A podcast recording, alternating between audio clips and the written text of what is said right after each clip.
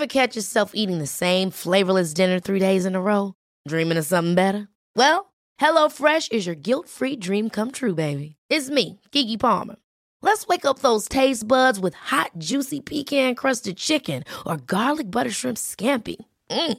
Hello Fresh. Stop dreaming of all the delicious possibilities and dig in at HelloFresh.com.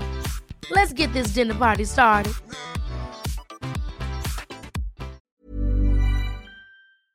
Se van acercando las vacaciones y si tienes un bebé en casa, seguro que te preocupa cómo organizar sus comidas durante los viajes, los días de playa o las salidas a la montaña. Una opción cómoda y muy socorrida son los potitos de Nutriben, porque saben cuánto te preocupa dar a tu bebé tarritos nutritivos y con todas las garantías. Los potitos se preparan aquí en España con los mejores ingredientes, como frutas, verduras, carnes o pescados, y solo emplean aceite de oliva virgen extra. Esos ingredientes tal cual se trituran, cocinan y se envasan al vacío para su correcta conservación. Y ya sabes que igual de importantes son los ingredientes que lleva un alimento como los que no lleva. Los potitos de Nutriben son tarritos que no contienen sal, azúcares añadidos, almidón, colorantes, conservantes, gluten o aceite de palma. Recuerda que los únicos potitos son de Nutriben. Gracias a Nutriben y a su marca Potitos por apoyar los buenos contenidos en este podcast.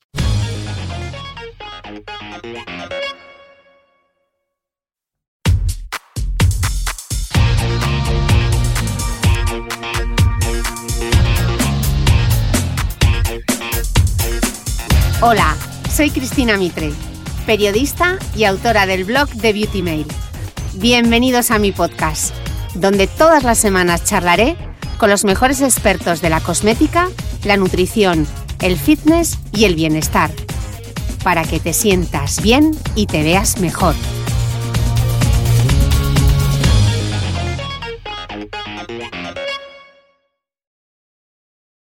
Bienvenidos todos a un nuevo capítulo del podcast y hoy tengo una gran sorpresa porque está conmigo, me gustaría decir que estamos en el mismo espacio físico, pero no es así, pero conectados a través de Internet estoy con Pau Gasol y con el doctor Santi Gómez, responsable de programas de la Gasol Foundation. Pau, Santi, bienvenidos al podcast. Encantado, un placer estar aquí contigo. Un placer, encantado. Gracias. Eh, Pau, en 2013 pones en marcha junto a tu hermano Mark la Gasol Foundation con el objetivo de prevenir eh, la obesidad infantil. Entonces te voy a hacer una pregunta de triple.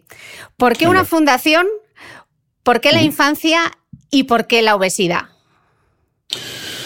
Bueno, eh, yo llevaba por aquel entonces 10 años como embajador de buena voluntad de UNICEF.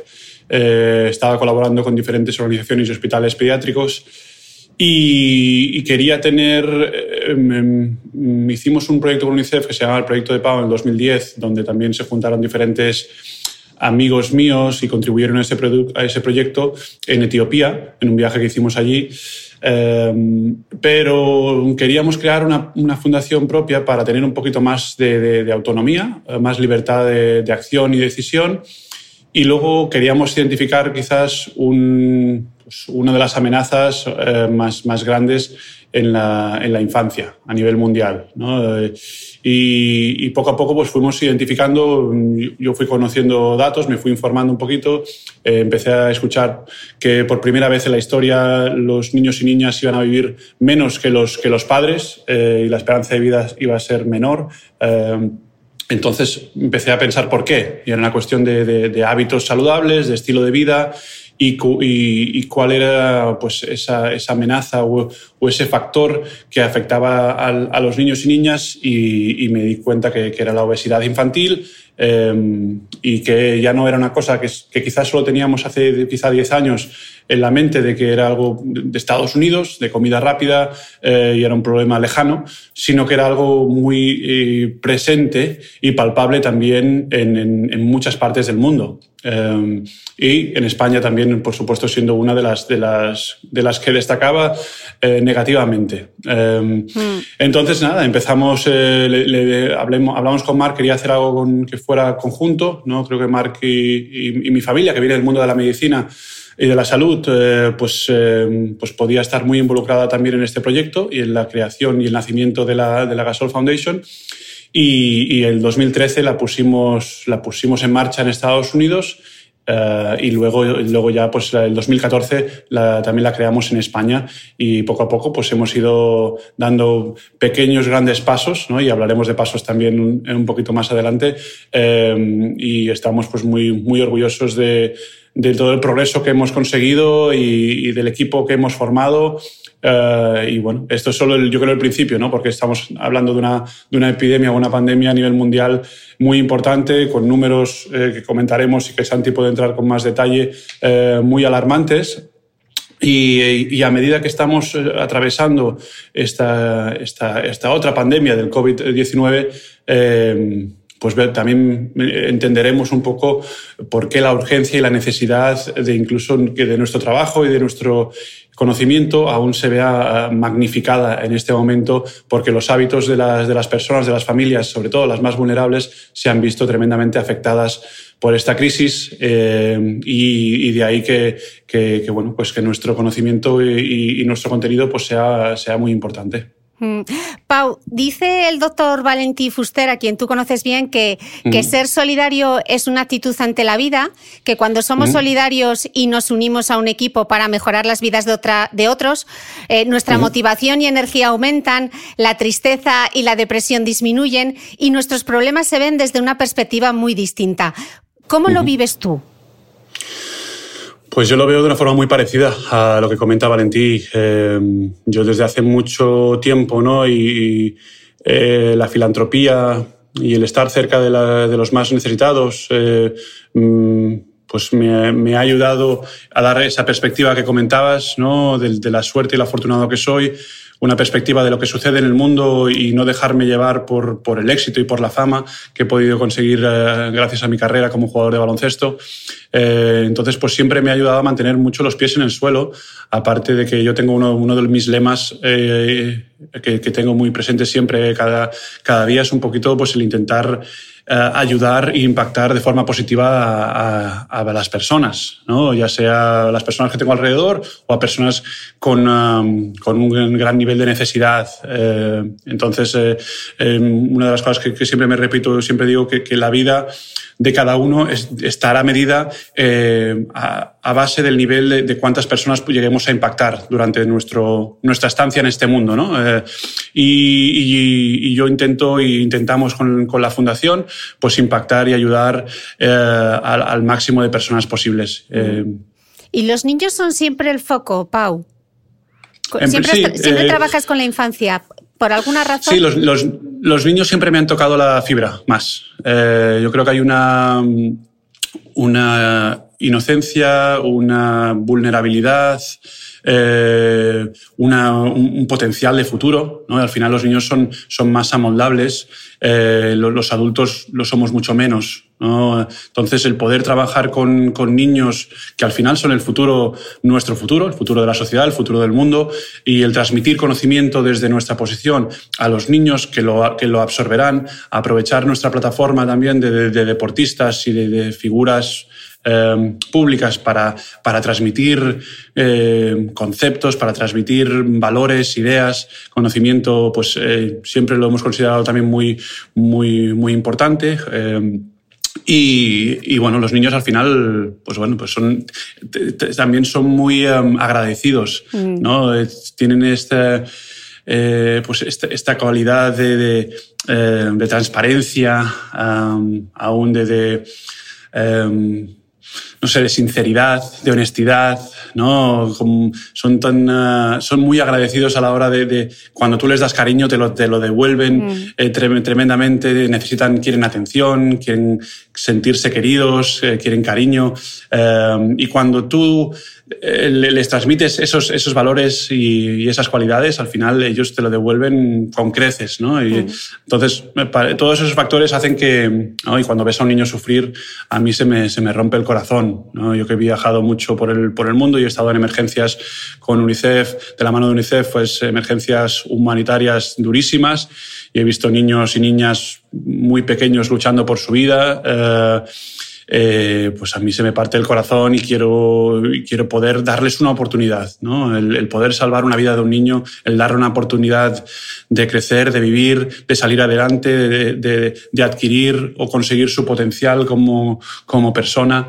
Eso es algo, mm, yo creo que maravilloso. Um, entonces, eh, bueno, ahí está un poco la oportunidad de moldear o, ayudar a, a, a las nuevas generaciones a, tener una posibilidad de, crecer y de ser eh, adultos con una, gran, con una buena calidad de vida, que puedan perseguir sus, eh, sus sueños, que puedan perseguir sus, sus pasiones, eh, sus objetivos en la vida.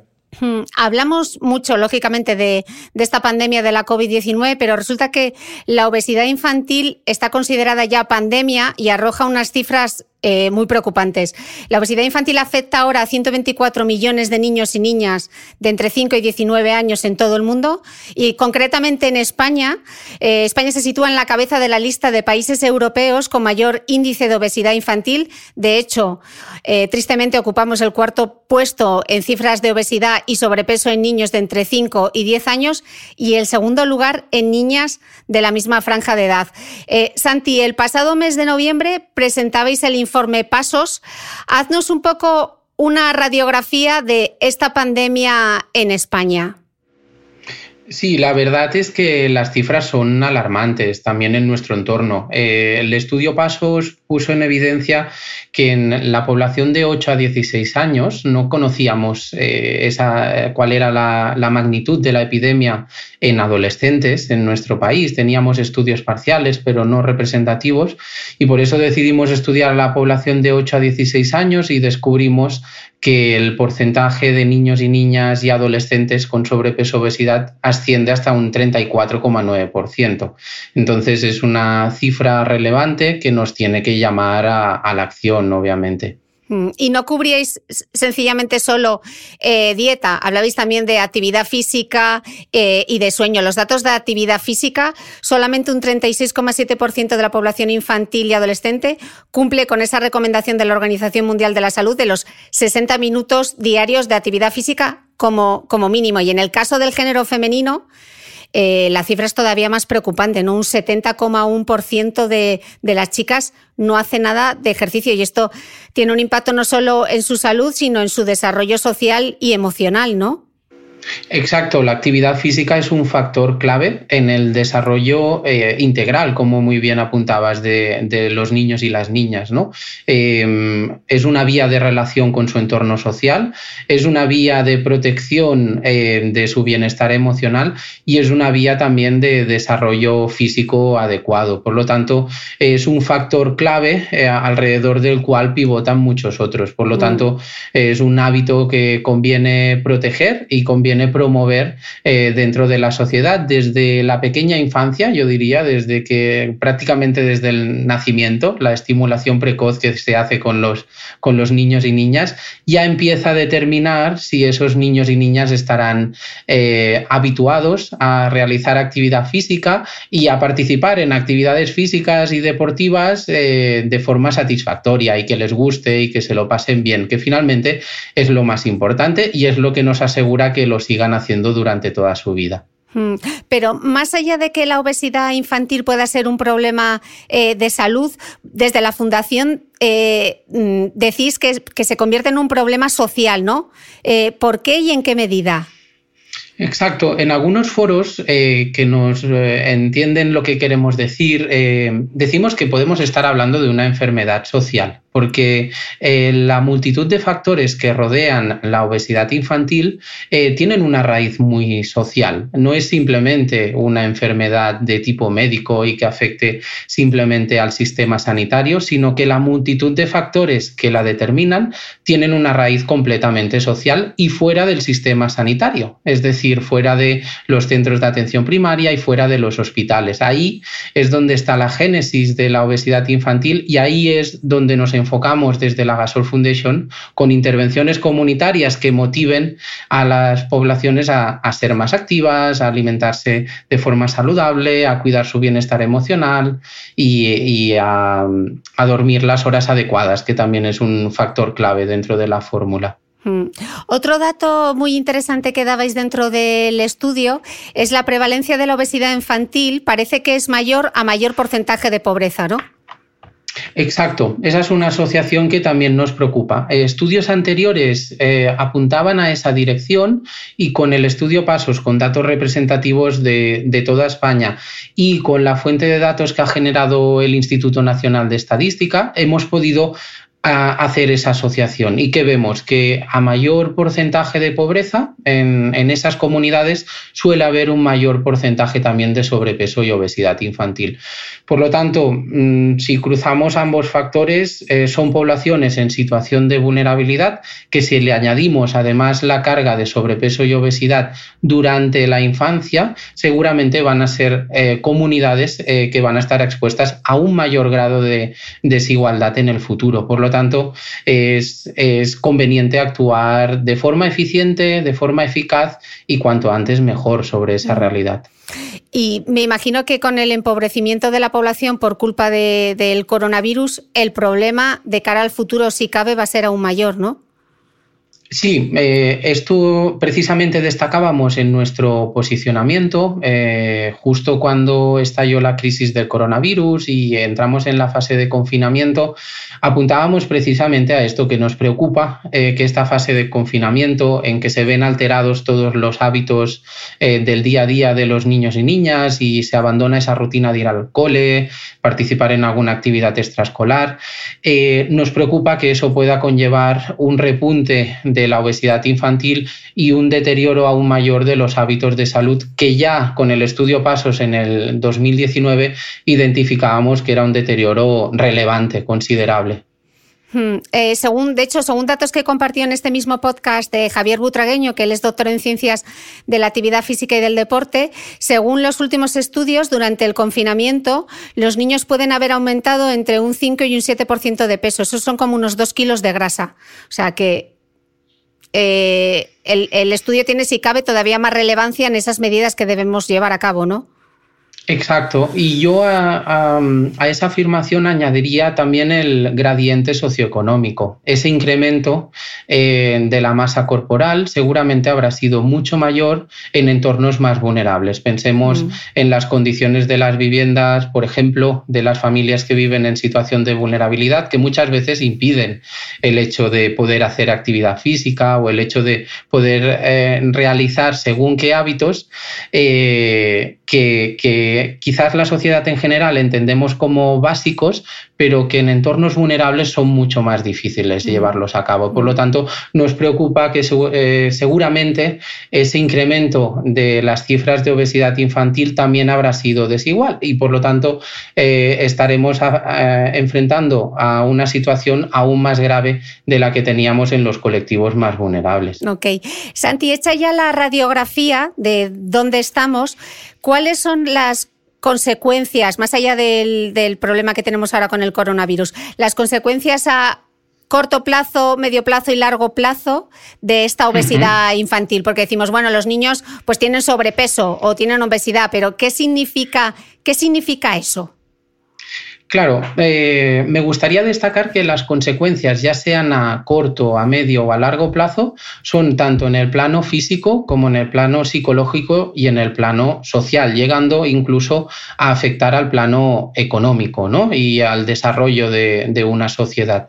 A corto plazo es muy claro, hay muchos equipos de pediatría que nos alertan que cada vez, por ejemplo, reciben más niños y niñas eh, con diabetes tipo 2, eh, derivados de sus estilos de vida durante la infancia. O también equipos de pediatría que nos alertan de problemas en el desarrollo musculoesquelético de los niños, ¿no? Debido a que su estructura ósea y muscular tienen que aguantar un peso mayor para el que genéticamente ha venido preparada al mundo, ¿no? Eso ya sucede a corto plazo. También a nivel psicológico tenemos muchas evidencias que nos demuestran que los niños y niñas con obesidad eh, tienen un menor nivel de autoestima y que eso les dificulta relacionarse de forma satisfactoria con su entorno social, con sus amigos, con sus compañeros de colegio y eso les lleva a cada vez estar más recluidos y por lo tanto eso eh, en la otra dirección acaba devolviéndoles a una menor autoestima aún, ¿no? Eso ya sucede a, corto plazo. A medio y a largo plazo sabemos que, que es una situación de salud que tiende a cronificarse, que tiene un componente crónico importante. Hay estudios que nos muestran que, por ejemplo, el 70% de los niños y niñas que ya a los 5 años de edad eh, presentan sobrepeso obesidad, eh, el 70% serán adolescentes con sobrepeso y obesidad. Y alcanzar la adolescencia en una situación de sobrepeso y obesidad es un factor que te predispone a vivir esa situación de salud durante todo tu ciclo vital. Y eso afecta a nivel físico, psicológico y social durante todas las etapas de la vida, ¿no? Dificultades en la búsqueda de empleo, por un estigma social alrededor de la obesidad infantil, menores posibilidades de desarrollo económico, de desarrollo psicológico. Es decir, es una cuestión que afecta de forma relevante ya en la urgencia, ya en el corto plazo, pero que esas consecuencias son a, medio y a largo plazo clarísimamente. Mm. Seguro que hay muchos padres escuchando este podcast que se preguntan qué es lo que pueden hacer ellos para evitar esta situación. Eh, Pau, tus padres jugaban al baloncesto y te he, oído varias veces decir que eh, fomentar la práctica deportiva a los más pequeños empieza en casa. ¿Cómo fue de importante para ti eh, tener el ejemplo de tus padres? Bueno, fue muy importante, Cuando tienes un ejemplo en casa en el que reflejarte, ¿no? pues al final es una, es una gran suerte y una gran ayuda. No todos los niños quizá tienen esa situación, ¿no? donde sus padres, al final mi madre cuando me tuvo a mí dejó de jugar a baloncesto, pero yo sabía, tenía conciencia de que ella había jugado, y había fotos, ¿no? Eh, y, luego pues yo iba a ver los partidos de, de mi padre eh, con el equipo de veteranos del, del, Gaudí en los fines de semana que iba a jugar él y, entonces pues veía a mi padre jugar a baloncesto y al final pues como hijo, como niño pues tú quieres un poco seguir esos pasos, emular a tu, a tu padre, a tu madre, ¿no? Y, eso pues para mí fue importante. Eh, yo entiendo que, no todos los padres, ¿no? Aunque creo que, que sí que hay que tener en cuenta que que hay que predicar con el ejemplo, ¿no? Y que es importante. Y nosotros también a través de nuestros programas incluimos mucho eh, la figura de los padres mm. eh, en todos los programas porque intentamos transmitirle el conocimiento para que ellos lo puedan eh, que puedan entender su responsabilidad, que, que entiendo que, que, entendemos que la, que la tienen, pero que es, se refleja en absolutamente todo. ¿no? Entonces, si los padres son activos, si ellos proactivamente crean rutinas eh, en casa y, eh, y fuera de ella, eh, y los fines de semana de ir a dar paseos, de ir a hacer excursiones, de llevar a los niños a, al parque o, o al campo de fútbol, a la pista de baloncesto, o lo que ellos tengan acceso, al final eso crea y genera un, un hábito en el niño y un efecto muy importante. Eh, y eso es un poco lo que intentamos concienciar a los padres, que, que muchos de ellos pues, tienen un, una vida compleja, situaciones complejas, familiares, personales, eh, que están muchos pues, rompiéndose los cuernos y trabajando todo lo que pueden para proveer unos recursos y unas oportunidades que posiblemente algunos de ellos pues, no han tenido ellos mismos, ¿no? porque trabajamos, trabajamos con muchas familias inmigrantes en España. Eh, en riesgo de exclusión social, eh, muy vulnerables. Entonces, bueno, pues también el, sentimiento de agradecimiento de los padres que nos demuestran y nos transmiten es, increíble. y es algo que nosotros, tanto los programas como yo intento estar siempre en, muchas de las clausuras de nuestros programas que, que, hacemos a lo largo del año y normalmente son a lo largo del curso escolar, pues es maravilloso pues, interactuar con ellos. También introducimos a mis padres para que yo que aún no soy padre, pero, pero mis padres están ahí, que, que, pueden transmitir un poco lo que ha sido pues, eh, educar a tres niños eh, eh, como nosotros, que somos niños, pues, niños grandes, niños que hemos comido mucho, que hemos crecido mucho, niños excepcionales un poco a nivel físico.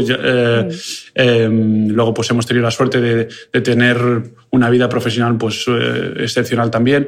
pero al final también eso, ¿no? Para que se que, que entiendan eh, cómo manejar ciertas situaciones y que vean que nuestros padres, que mis padres están ahí también y, esos, y esos eventos al final son ah, pues muy, muy bonitos de vivir eh, y muy reconfortantes y, mm. que al final eh, los padres también con los que trabajamos lo agradecen muchísimo. Mm. Pau, en todos estos años de aventura con la Fundación, ¿hay alguna historia que te haya impactado sobremanera? ¿Algo que recordarás siempre?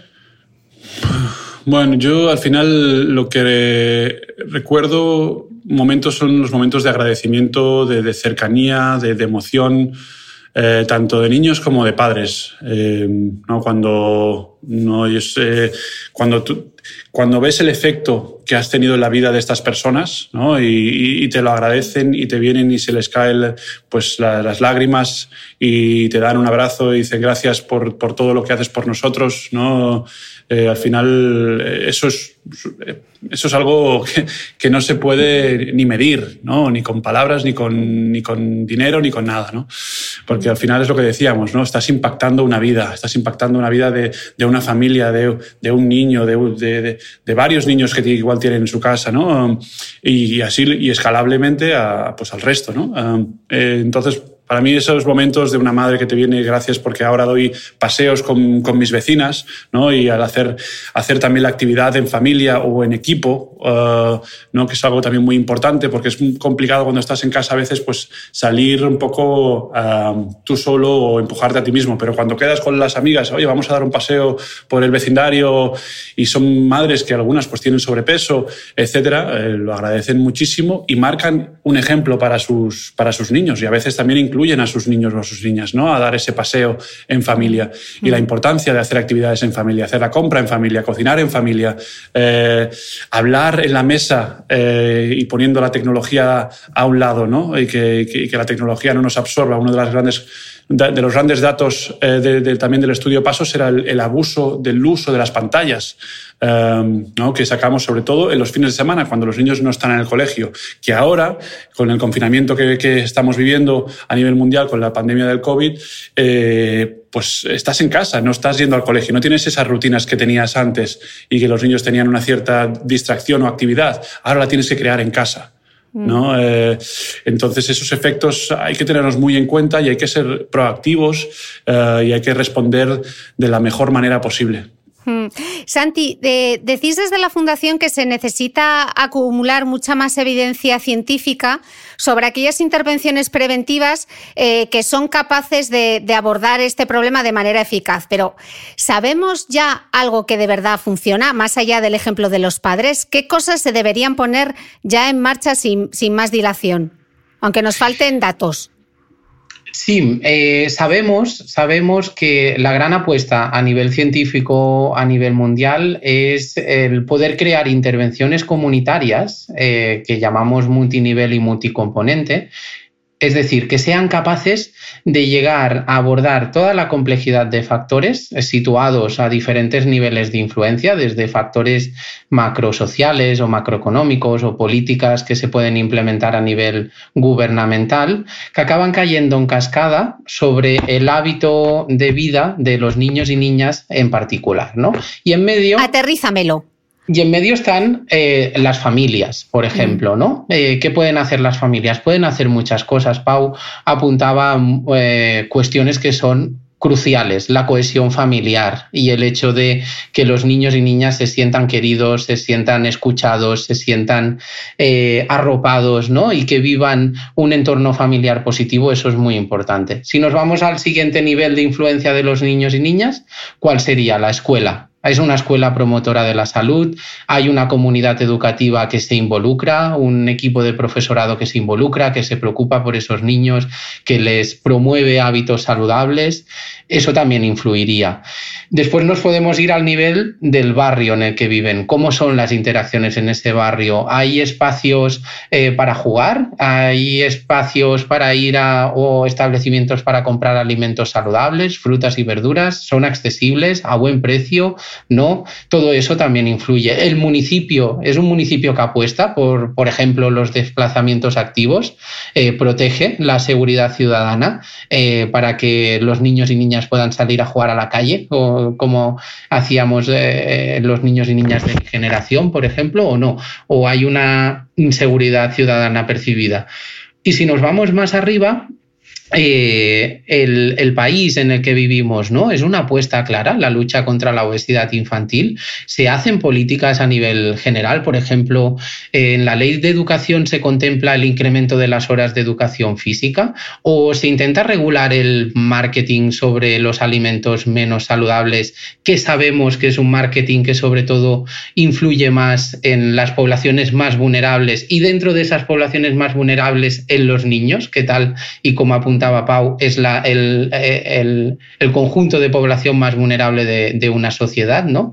Pues todo eso eh, el, poder abordar eh, todos los factores situados a esos diferentes niveles de influencia que hemos mencionado es la vía que se calcula eficaz eh, para poder revertir la situación de sobrepeso y obesidad infantil que tenemos en muchos países del mundo actualmente. ¿no? Mm. Entonces, eh, ahí en esa dirección con que tenemos un objetivo ambicioso desde la Gasol Foundation, es la dirección que hemos puesto eh, y son los en roles que nosotros jugamos en la sociedad. Queremos influir en todos los niveles para que cuando implementemos nuestros programas a nivel educativo, incluyendo tanto familias como niños y niñas, los factores de su entorno les predispongan a adoptar aquellos hábitos saludables que nosotros les estaremos promoviendo eh, con las intervenciones educativas. Pero creo que como sociedad también tenemos que huir de poner solamente el foco de responsabilidad en las familias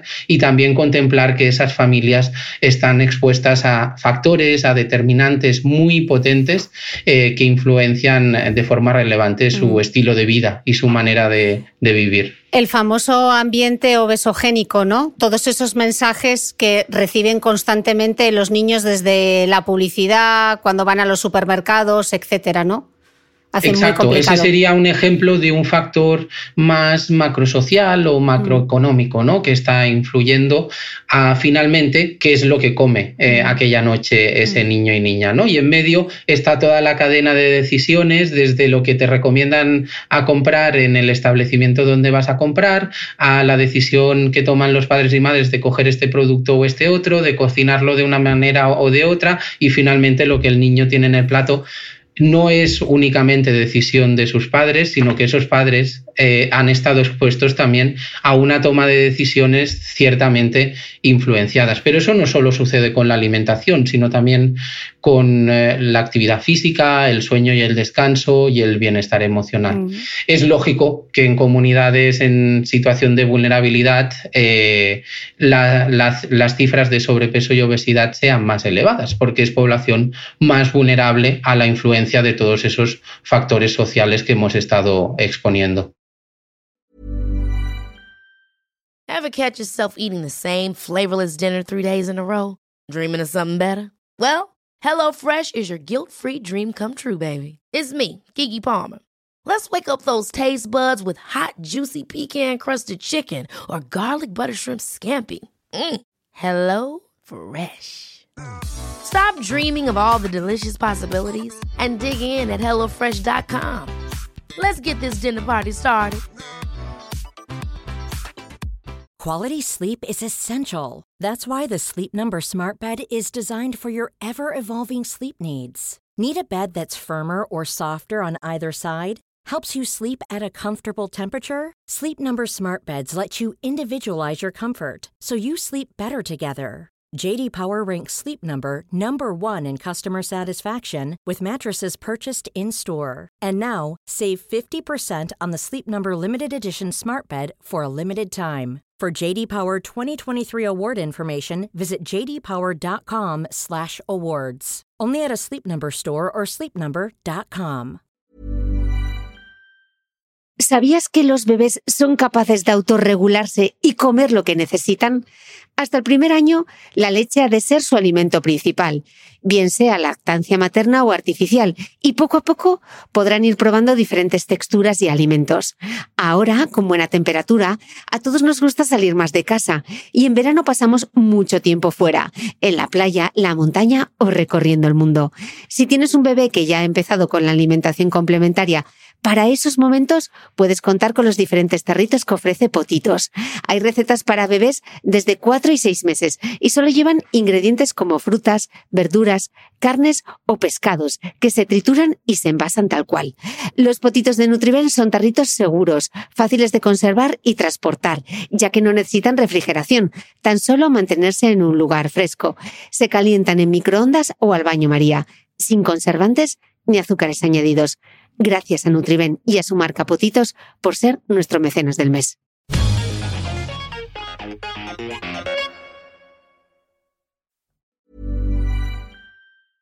Ever catch yourself eating the same flavorless dinner three days in a row? Dreaming of something better? Well, HelloFresh is your guilt-free dream come true, baby. It's me, Kiki Palmer.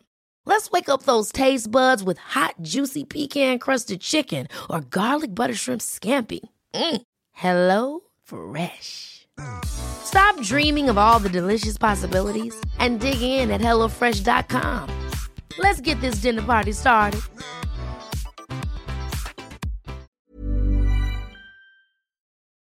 De hecho, hay un concepto que me gusta mucho que utilizáis dentro de la fundación, que habláis de la metáfora de la galaxia saludable. Me parece una labor pedagógica mm. y he visto vídeos de, Pau con su hermano Mark hablando de, estas, de estos planetas claves de la salud para la prevención de la obesidad infantil, ¿no? Que es la alimentación saludable, el deporte y la actividad física, las horas y la calidad del sueño y el bienestar emocional. Creo que hay pocas fundaciones que consigan hablar de todos esos cuatro factores, porque hay quien se fija solo en la dieta o se fija solo en la parte cardiovascular, pero hablar también del bienestar emocional.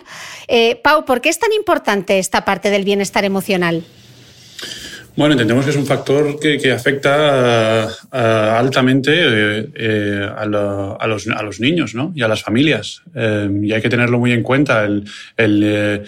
Em, nos hemos informado, ahí Santi es uno de nuestros eh, expertos líderes ¿no? en, el, en, el, en, el, factor psicoemocional, em, pues eh, entendemos que, que, una persona estresada, una persona eh, que está conviviendo con situaciones de muchísima tensión, situaciones en casa pues, desfavorables, etcétera, ¿no? Em, con posibles. Eh, y, yo también me he leído, me he leído libros, ¿no? Ah, hablando, pues, eh, pues niños que, que, vienen con problemas psicológicos o emocionales a, terapeutas que no, que, que, por ejemplo, que son mandados desde la escuela y tienen problemas de, de aprendizaje, de comportamiento, etcétera y cuando analiza el eh, psicólogo o psicóloga a, ese niño o a esa niña, eh, ve que pues, en casa pues, tiene un padre abusivo o un padre o madre eh, con problemas de, alcohol o de adicción. y eso tiene un efecto enorme en, en la salud de los niños. Uh, incluso de, de, de, dejar de, de crecer o de, eh, problemas de formación eh, de densidad ósea, problemas de obesidad, de malestar, eh, etcétera, ¿no? Y ese, ese, es un pilar clave que, que, poco a poco, yo creo, a nivel social lo vamos entendiendo mejor, estamos un poquito más sensibilizados, mm, no, no, no, es, no es tanto ya un estigma, ¿no? El requerir apoyo emocional, psicosocial, psicológico. Eh, y entendemos que es un factor que influencia muchísimo a la salud de los niños y al desarrollo de los niños. Eh, mm. Entonces, eh, ahí por eso es uno de los planetas, ¿no? y ahí darle mucho crédito a, a, Santi ¿no? y su capacidad creativa, pedagógica que tiene él con el nombre de, con este como tú decías, con la galaxia saludable, con los planetas y ese viaje por la galaxia saludable que estamos haciendo, ¿no? Como que los retos eh, saludables pues, se han ido de la Tierra y se han ido a una galaxia y unos planetas y hay que traerlos de nuevo a la Tierra, ¿no? Para nuestros niños. Y el nombre de, los, de, los, de todos los programas que tenemos, de, de Safalín, de Fibalín, todo esto, Santi, ahí tiene mucho que, que, ver, ¿no? Eh, entonces, nada, eh, es un factor, como te he dicho, yo creo que clave cada vez más y más presente en todos los ámbitos, eh, pero en cuanto a la salud de un, de un niño y una niña se refiere, mm. es, fundamental. Bueno, de hecho, uno de tus lemas, Pau, es eh, hazlo saludable, hazlo divertido, ¿no? Quizá el problema es que hasta ahora hemos comunicado la salud desde el miedo y hemos hecho una, mala labor una mala labor pedagógica, ¿no? Quizá. Sí, creemos que es, muy importante ¿no? hacerlo que para los niños sea algo divertido. Al final, una de las necesidades más grandes y derechos de los niños es el, derecho al juego. Ah, y los niños quieren jugar, quieren divertirse, quieren pasárselo bien. Entonces, vamos a hacerlo divertido, vamos a hacerlo interactivo y amoldado a, a sus edades. ¿no? También lo que hemos amoldado es un poco, pues, en vez de, de, de la galaxia saludable, que quizás pues, pues mm, funciona, puede funcionar bien hasta niños de 11, 12 años, a partir de los 13 años ya el tema de los planetas pues ya es menos atractivo. Entonces eh, pensamos con iniciativas con, también con Santi y con el equipo de hacerlo como, como superhéroes. ¿No? y que esos planetas se convirtieran en superhéroes, el superhéroe del descanso, el superhéroe de, eh, de, eh, de, actividad física, del bienestar emocional y darle nombres también, ¿no? y hacerlo más atractivo a nivel pedagógico y a nivel de conexión a, para los adolescentes. Para, mm. Y es parte de, de ese proceso, de ese proceso. Bueno, Santi, de hecho, el concepto de la galaxia saludable fue el tema central de tu tesis doctoral, ¿no?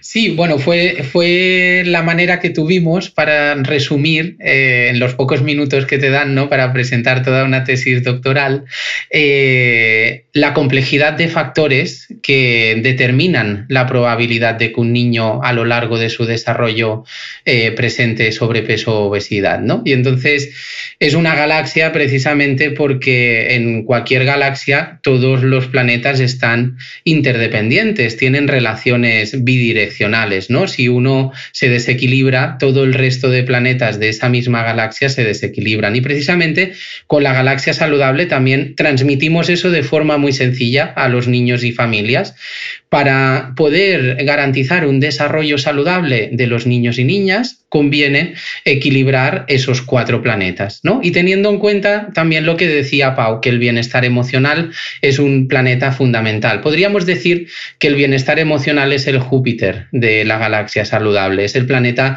más denso, más pesado, el que tiene más capacidad de influencia sobre el resto y por lo tanto en nuestros programas que implementamos a través de entidades deportivas, a través de escuelas, a través de centros socioeducativos, a través de muchos sectores clave en el mundo local, siempre utilizamos esa metáfora y siempre eh, estructuramos todos los mensajes y todas las acciones tratando de promover y de proteger el bienestar emocional de los niños y niñas. Y destacándole a las familias que lo que más ayuda al desarrollo de sus hijos es el hecho de que se preocupen por sus hijos, que les den cariño, que hagan actividades juntos, que, vean, aunque sea un entorno familiar eh, vulnerable, que vean eh, capacidad de sobreponerse a las dificultades, que, que tengan ilusión por el futuro. Eso determina en gran medida cómo se va a desarrollar ese niño y está muy relacionado con la obesidad infantil, aunque no lo parezca. O sea que la, lo que sería la alfabetización emocional, que esos niños supiesen poner nombre a esas emociones, ¿tiene relación con la obesidad? Exacto, Totalmente. Eh, el hecho de que los niños y niñas crezcan a nivel emocional les permitirá interpretar eh, muchas de las cosas que suceden en su entorno y eso les permitirá crear un espíritu crítico y hacer una toma de decisiones bien fundamentada. Y eso finalmente va a determinar en parte eh, la probabilidad que tienen de desarrollar sobrepeso obesidad a lo largo de la infancia. ¿no? Mm. Pero momentos donde hay una carga emocional muy grande, también apuntaba Pau, como el momento de la cena en familia. ¿Sí? Eh, con la tele apagada, el momento de ir a dormir y que eh, acompañemos a los niños eh, dándoles todo nuestro afecto, leyéndoles un cuento, reduciéndoles aquella pequeña preocupación que puedan tener de su día a día. Eso les va a ayudar a que duerman mejor. ¿Y qué nos dicen los estudios? Que si los niños duermen bien y duermen las horas adecuadas, su organismo funciona mejor y está menos expuesto al riesgo de padecer sobrepeso o obesidad. también, ¿qué nos dicen los estudios? El hecho de que las familias cenen en, torno a una mesa y con la tele apagada. Eso garantiza que haya una buena comunicación. También nos dicen que está asociado eh, con unos hábitos de alimentación más saludables, con un ritmo de ingesta más lento, dando tiempo a que se despierten los mecanismos de saciedad y de hambre, y eso nos protege frente a la obesidad infantil. Y el momento de actividad física en familia, que también ejemplificaba muy bien Pau con el caso de su infancia, ¿no? El hecho de que los niños vean que sus padres y madres son activos y que pueden participar en actividades que les divierten con sus padres y madres es un ejemplo que se les va a quedar grabado a nivel psicológico de por vida. Y entonces, si en esos momentos ha habido diversión, ha habido una carga emocional relevante y positiva, son niños y niñas eh, que en el futuro van a querer hacer actividad física, van a querer cenar en familia, van a querer acompañar cuando ellos sean adultos el momento del sueño y el descanso de sus hijos y hijas. Y por lo tanto, vamos a estar rompiendo esa fórmula eh, que tenemos eh, desgraciadamente bien establecida en nuestra sociedad de que cada vez hay una mayor cifra de sobrepeso y obesidad. Mm. Esa es la fórmula que estamos utilizando desde la Gasol Foundation. Ok. Eh, Pau, tenéis presencia tanto en Estados Unidos como en España. De hecho, contáis con lo que llamáis como laboratorios comunitarios en Los Ángeles y en San Boy de Llobregat, en Barcelona. Sí. Tú que vives a caballo entre los dos, bueno, más allí que aquí, ¿cuáles son las mayores diferencias entre una comunidad y otra? Ah, bueno, yo, puedes pensar que hay, que hay grandes diferencias, pero mm, yo cada vez que... Está claro que al final son dos países eh, distintos, con, circunstancias distintas, pero fundamentalmente eh, las necesidades eh, y, la, y, la, vida, la realidad de, familias vulnerables son extremadamente parecidas. Eh, y todos nuestros programas son básicamente aplicables tanto en un lado como en otro. Y es más, intentamos siempre buscar ¿no? esa cohesión de, programación, de mensaje, de contenido, etc. Y las necesidades al final son necesidades humanas. Eh, y no varían, no varían demasiado. Eh, entonces, eh, yo creo que al final, cuando estamos hablando de, de familias en una situación de vulnerabilidad, de pobreza, etcétera, las son, ya te digo, son situaciones muy muy parecidas, si no idénticas. Eh, y nuestro trabajo, al final, lo que intentamos es eh, ajustarnos eh, a, esas situaciones, pero no, no, no, no, varía, no varía demasiado. Yo la verdad es que quizá, pues, pues en vez de tener a, a una cierta bebida acceso a una cierta bebida azucarada o un cierto producto X, eh, pues, mm, pues tienen, a, tienen a uno que es básicamente primo hermano. ¿no? Eh, pero las situaciones son, son muy, muy parecidas. Son situaciones de, en familias de necesidad, familias de pocos recursos, familias que, que tienen hambre también y tienen ganas de, de, del apoyo. ¿no? Son muchas familias que a veces piensan o sienten que, que, se las deja un poco de lado y, y, nosotros estamos ahí para aportarles algo que ellos entienden que es esencial y que les es altamente de ayuda. Hmm. Eh, Santi, explícanos un poco el concepto esto de los laboratorios comunitarios, que suena como un poco galáctico también. ¿Qué es y para qué sirve? Sí, eh, nosotros eh, seguimos un modelo de desarrollo en todos los programas muy basado en la evidencia científica. Y entonces, eh, cualquier programa que visionamos o que creamos en, en, nuestro laboratorio, que podríamos decir que son las dos sedes que tenemos en España y en Estados Unidos, primero lo queremos probar en nuestro entorno de proximidad. Queremos pilotarlo muy bien, queremos medir el impacto, queremos ver qué es lo que funciona, qué es lo que no funciona, cómo podemos mejorar, cómo podemos acabar de pulir aspectos. Y esos dos laboratorios son la ciudad de San Boy en, en España, de San Boy de Llobregat, eh, y la ciudad de Los Ángeles en, Estados Unidos, salvando las distancias. ¿eh? Son ciudades con una diferencia poblacional importante, ¿no? Pero sí que queremos asegurarnos, antes de empezar a escalar y antes de empezar a difundir nuestros programas, estar muy seguros de que realmente funcionan y mm. utilizando el método científico desde el principio para asegurarnos que eso funciona. Y eso no significa que una vez lo tengamos validado en nuestro laboratorio común eh, nos conformemos. Cuando lo escalamos, también eh, utilizamos metodología científica para evaluar el impacto, el efecto que estamos generando. Generamos grupos de intervención, grupos de control. Los grupos de control luego son los primeros, una vez acabada la primera edición, en pasar al grupo de intervención y incorporamos un nuevo grupo control. Es como una lista de espera para ir entrando en nuestros programas. ¿no? Entonces, eh, eso nos permite medir de forma muy fidedigna si realmente estamos eh, impactando, si estamos produciendo un efecto favorable sobre los hábitos de salud y sobre las cifras de sobrepeso y obesidad infantil. Creemos que es un compromiso ético esencial y que desde el tercer sector tenemos que ser capaces de medir el impacto de aquello que hacemos, porque si no, podemos estar acumulando errores eh, que se mm. cronifican en el tiempo y estamos trabajando con personas, con poblaciones, a menudo comunidades muy vulnerables. No podemos permitirnos el lujo de no saber si lo que hacemos funciona o no funciona. Eh, Pau, en estos días te hemos visto hacer un esfuerzo tremendo por utilizar tu visibilidad para divulgar esos hábitos de vida saludable, desde los directos que has hecho en Instagram bajo el hashtag cuarentena saludable, hasta los artículos que has escrito en diversos medios, todas las entrevistas. ¿Nos estás dando una pista de lo siguiente? Ah, pues no sé, no lo sé si es una pista de lo siguiente.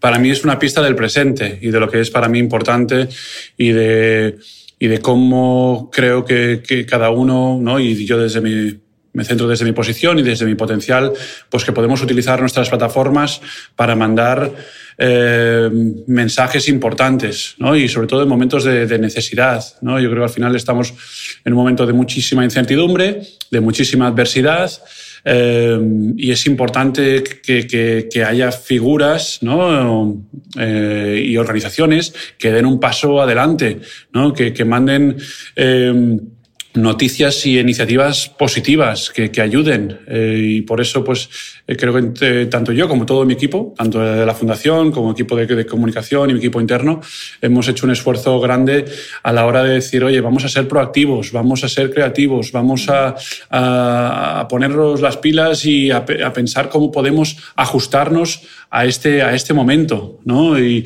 y ese es un poco, ¿no? Porque al final eh, podríamos haber eh, escogido una, una, actitud de decir, oye, pues vamos a, paramos todo, paramos motores, esperamos a que pase la tormenta y ya veremos cuando salga el sol y nos volvemos a reactivar, ¿no? Eh, pero en este caso, yo no soy así y, lo he transmitido así a todo mi equipo y estamos trabajando y estamos siendo más activos que, que nunca, aprovechando este momento de, incertidumbre, de adversidad, de, de dificultad para ser, ser proactivos, para buscar aprovechar quizás una, una oportunidad que se nos presenta eh, para primero analizar cuál es la situación y cómo podemos eh, ser de máxima utilidad, ¿no? Y, identificando que esta pandemia que estamos atravesando ahora con el coronavirus, eh, pues puede significar un pico muy significativo en la salud de los niños y el incremento de la, obesidad infantil y, que, consecuentemente se traduce en obesidad adulta y que consecuentemente se traduce en, enfermedades cardiovasculares eh, que son una, si no la mayor causa de, de muerte, de mortalidad en, en, en el mundo a día de hoy, ¿no? Eh, entonces, eh, todo eso, todo eso es, un poco lo que intento, intento hacer. Yo estoy en un proceso de, recuperación de mi pie, de una lesión que, he sufrido hace pues ya un poco más de un año. Y, como estoy confinado y no estoy moviéndome sin parar como normalmente lo estoy, pues oye, eh, yo soy de, aprovechar el tiempo. Cada día puedes sumar, cada día es un paso adelante, cada día puedes hacer algo distinto, aprender, crecer, etcétera. Y el tiempo está para, aprovecharlo, eh, no para perderlo. Qué gran actitud. Eh, Pau, el deporte en el que has logrado la excelencia tiene como pilar el trabajo en equipo. De todo lo que has aprendido del baloncesto, ¿Qué puede ser aplicable a la situación de hoy? Bueno, eh, mucho, mucho. Al final el esfuerzo que, implica llegar a, un cierto nivel ¿no? y la dedicación que eso, que eso significa, pues creo que es muy aplicable a lo que estamos viviendo ahora, ¿no? la incertidumbre de no saber pues, hacia dónde vamos a llegar, ¿no? si conseguiremos nuestro objetivo, si no, pero que cuanto más nos esforcemos y más trabajemos y más proactivos seamos y lo hagamos de forma conjunta, ¿no? Eso es muy importante, ¿no? porque al final cuando todos los miembros de un equipo están coordinados, eh, trabajando hacia un mismo objetivo, eh, de forma que cada uno cumple su rol dentro del equipo, eh, tienes una, una, posibilidad muchísimo más grande de, éxito, de, poder llegar arriba, que, que, si cada uno va por su lado y yo me preocupo por lo mío, tú preocupate por lo tuyo y, ya veremos cómo, ya veremos cómo, cómo llegamos y a dónde vamos. ¿no? Entonces, para mí, pues eso, el trabajo en equipo y toda mi experiencia en, el mundo del baloncesto pues me ha, aportado muchísimos valores que son tremendamente aplicables a la situación que, que, estamos viviendo hoy. Por eso también lanzamos esos mensajes, ¿no? Desde, desde conversaciones y entrevistas y artículos y etcétera. Todo lo que estamos haciendo, pues eso está muy presente en cada una de esas intervenciones y creo que es importante el, el, continuar recordándolo, ¿no? Porque al final es, es, yo leo muchos, muchos libros, me encanta leer eh, y muchas veces, aunque conozca el concepto, es muy importante el refrescarlo, el, el tenerlo presente y por eso muchas muchas personas, incluso muchos líderes, tienen muchas tanto citas eh, en sus paredes, en sus oficinas, en su nevera, etcétera, para ese recordatorio de que, necesitas tener presente, aunque la hayas leído 5.000 veces, pero vamos, vamos, a tenerlo presente hoy, ahora, que es lo que, es lo que cuenta. ¿Qué estás leyendo ahora? Cuéntanoslo. Ahora estoy leyendo un libro em, de, de Nassim eh, Taleb, em, que se llama em, Skin in the Game. Skin in the Game se llama. Eh, que me parece muy interesante también eh, porque habla de, lo que. De, tener. De, las personas y una actitud de que todo lo que haces tiene una consecuencia, ¿no? Y, que cuando tomamos ciertos riesgos, a veces ciertas personas tendemos a hacer cosas para mirando los beneficios, pero intentando esquivar los riesgos y que los riesgos o lo negativo se lo coma otro. ¿no?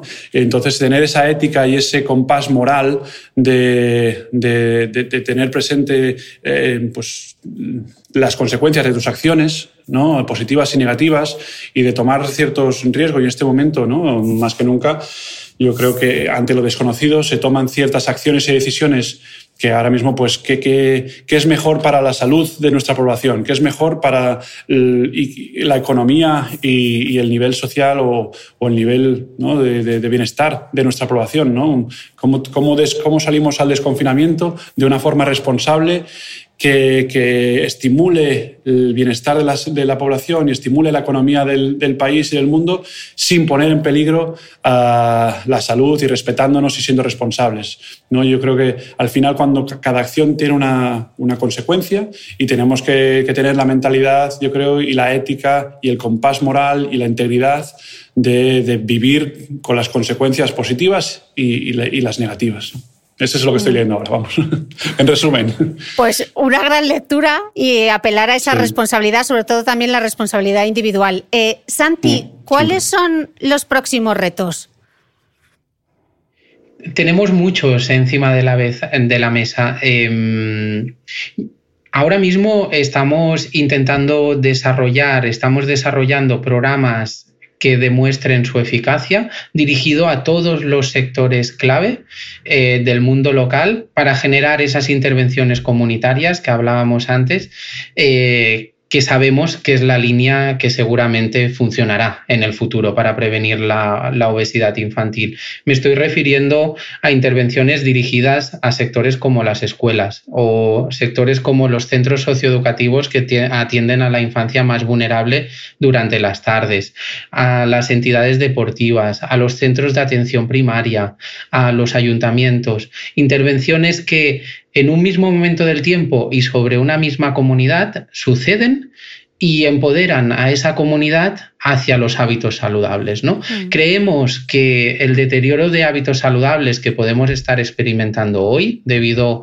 a la pandemia de la COVID-19 puede llegar a determinar en gran medida las desigualdades que tenga nuestra sociedad en un futuro próximo y en un futuro más lejano. ¿no? Creemos que los hábitos saludables eh, son básicos, son urgentes abordar la promoción de hábitos saludables, porque sabemos que si los niños crecen siguiendo unos hábitos saludables basado en ese modelo de la galaxia saludable, sabemos que van a tener muchas más oportunidades de desarrollo y seguramente salir de ciertos eh, círculos de desigualdad en el que les ha tocado eh, crecer. Mm. Entonces, y que sus hijos y hijas, futuras generaciones, tengan mayores oportunidades. Creemos que la promoción de hábitos saludables debe estar en la raíz eh, de, cualquier comunidad, de cualquier Estado que quiere promover el bienestar de sus ciudadanos. Y por eso, desde la Gasol Foundation, ahora también nos estamos enfocando mucho a nivel científico y a nivel programático en realmente abordar lo que es urgente, que es la promoción de hábitos saludables desde la pequeña infancia y priorizando eh, los colectivos en situación de, mm. vulnerabilidad. Eh, Pau, este año 2020 no ha arrancado con buen pie y nunca mejor dicho que arrastras esa lesión en el pie mm. izquierdo. Se une mm. además el fallecimiento de tu gran amigo Kobe Bryant y ahora esta pandemia. Eh, menudo ejercicio de resiliencia, ¿no? Sí, sin duda. Está siendo bueno, una prueba personal, em, un recordatorio de, yo creo para, para mí, pero para todos, ¿no? de, nuestra vulnerabilidad, em, de, cómo, cómo pueden cambiar las cosas eh, de, forma instantánea para, de forma personal, emocional, pero también bueno, con lo que estamos viendo con, con esta pandemia del coronavirus, pues em, es un recordatorio de, cómo, de lo vulnerable que somos a nivel global, ya no, ya no solo a nivel solo personal y humano. ¿no? Eh, está siendo un año difícil, sin duda, em, pero creo que estos momentos también te hacen apreciar pues, lo que tienes. Yo, para mí, son, momentos de un ejercicio de valorar y apreciar lo que tienes, eh, no, no lo que no tienes o lo que te gustaría tener. Eh, o cómo te gustaría que fueran las cosas. ¿no? Es también un momento para recordar de todo lo que está fuera de nuestro control y de nuestro alcance, pero a la vez centrándonos mucho en lo que podemos controlar eh, y en lo que podemos hacer y en lo que sí podemos tener control. eh, entonces, eh, bueno, son, pruebas, son pruebas duras. Yo tengo mis días bueno, pues en los que no eh, no me encuentro tan bien o tan alegre o tan feliz, ¿no? Y por eso pues intento eh, pues hacer mucha meditación, eh, la lectura también me ayuda, el, escribir en mi, diario también me ayuda a, reflejar mis, sentimientos y no solo los momentos buenos y de, y de subidón, sino también los momentos duros de lágrima, de bajón, de tristeza. Ah, en emoción, ¿no? Eh, y, no, hay, no hay que rehuir de ellos. Eh, hay que escucharte, saber dónde estás, eh, entender que es algo normal, natural, y, bueno, pues a partir de ahí sigues adelante, ¿no? Y, sigues caminando. Pero, pero sí, ha sido sin duda un, año, está siendo un año difícil, un año muy, muy, muy duro. pero bueno, como todo, hay que seguir adelante. Hay que seguir adelante y y que estas situaciones pues, te hagan más fuerte, que sean situaciones de, y vivencias de aprendizaje, de crecimiento. al final, bueno, eh, todo tiene su parte positiva, eh, aunque la parte negativa sea muy, muy dura y difícil de digerir, eh, y hay que un poco centrarse también en, ella. ¿no? una de las, para mí, de las grandes Espero que, cosas que podamos sacar de esta, de esta pandemia eh, es el, pues lecciones aprendidas, ¿no? Cómo estar mejor preparados para una siguiente, un siguiente virus infeccioso como este o, peor, ¿no? Cómo con nuestro sistema sanitario y nuestro sistema de comunicación entre, entre naciones, entre organizaciones responsables de la salud global, eh, cómo la, información tiene que fluir de una forma mucho más transparente, de una forma mucho más inmediata, eh, no como lo ha hecho eh, durante esta pandemia y los efectos que ha tenido, ¿no? que hemos tenido que paralizar al mundo, que encerrar a familias en sus casas para, que, para controlar un virus como este. Entonces, eh, bueno, espero que, podamos aprender mm, mucho para sobre todo pues, eh, honrar o honorar a todas las víctimas que se ha llevado por delante este, este virus. Mm, imagino que tener un propósito como este también ayuda mucho, ¿no?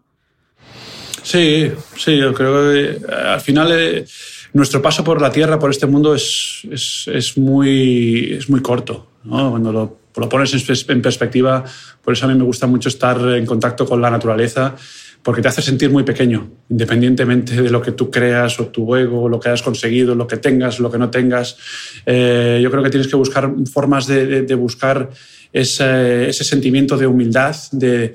Eh, y, dentro de, esa pequeñez igual, ¿no? Eh, o de, ese espacito ¿no? que, que, cada uno ocupamos, pues cómo entre todos si nos juntamos, pues podremos al final pues, mover y tener una influencia grande, ¿no? Y al final yo creo que lo que intento es asociarme y juntarme con, con personas que tengan esa mentalidad, esas, esas ganas de, de, aprovechar este paso por, por, la vida, este viaje, ¿no? De compartir caminos. Y al final eso, cuando miras para atrás, es, es lo que te llena, ¿no? Y dices, oye, pues he vivido una vida llena, productiva. Eh, no, he desperdiciado mi tiempo en, eh, este, en este mundo y, lo he intentado transmitir a las siguientes generaciones. ¿no? Esa misma, ese mismo deseo, esa misma mentalidad. Y, eso creo que al final pues, es, lo que intento hacer, lo que intentamos hacer también desde nuestro equipo. Y, es algo que, bueno, pues dejar este mundo un poquito mejor de lo que te lo encuentras, no, no, no peor. Eh, y eso también creo que es importante tenerlo presente. Mm, ya para terminar, eh, me gusta siempre que mis invitados cierren el podcast con una idea. Si tuviesen que coger un titular que quieren que, los escuchantes de este podcast recuerden. Así que, Santi, eh, dame tu idea para cerrar. Sí, en el contexto actual de la pandemia que estamos viviendo, eh, desde la Gasol Foundation creemos que, es básico la promoción de hábitos de vida saludable, porque eso va a determinar en gran medida eh, cuál es la prevalencia, cuál es el porcentaje de enfermedades crónicas no transmisibles en el futuro, cuáles son las desigualdades sociales a las que vamos a estar expuestos en el futuro y que finalmente, eh, y cerrando este último apartado, finalmente son dos factores clave, desigualdades y enfermedades crónicas no transmisibles que están determinando en gran medida la morbilidad eh, y la mortalidad de una pandemia como la COVID-19. Por lo tanto, la salud pública tiene que estar más preparada en el futuro y una parte esencial en eso son los hábitos saludables. Pau, tu titular. Titular. Eh, que me has dado un montón de pues ellos ya, pero dame uno, un último. bueno, yo creo que yo me quedaría con una, con una cita de, uno de los estoicos, eh, de Pitetus, de Pitetus eh, que me gusta mucho y, para mí no, no, es, no es lo que, lo que nos pasa lo que importa, sino cómo reaccionamos a ello. ¿no? Y eso, es, eso está en nuestra mano.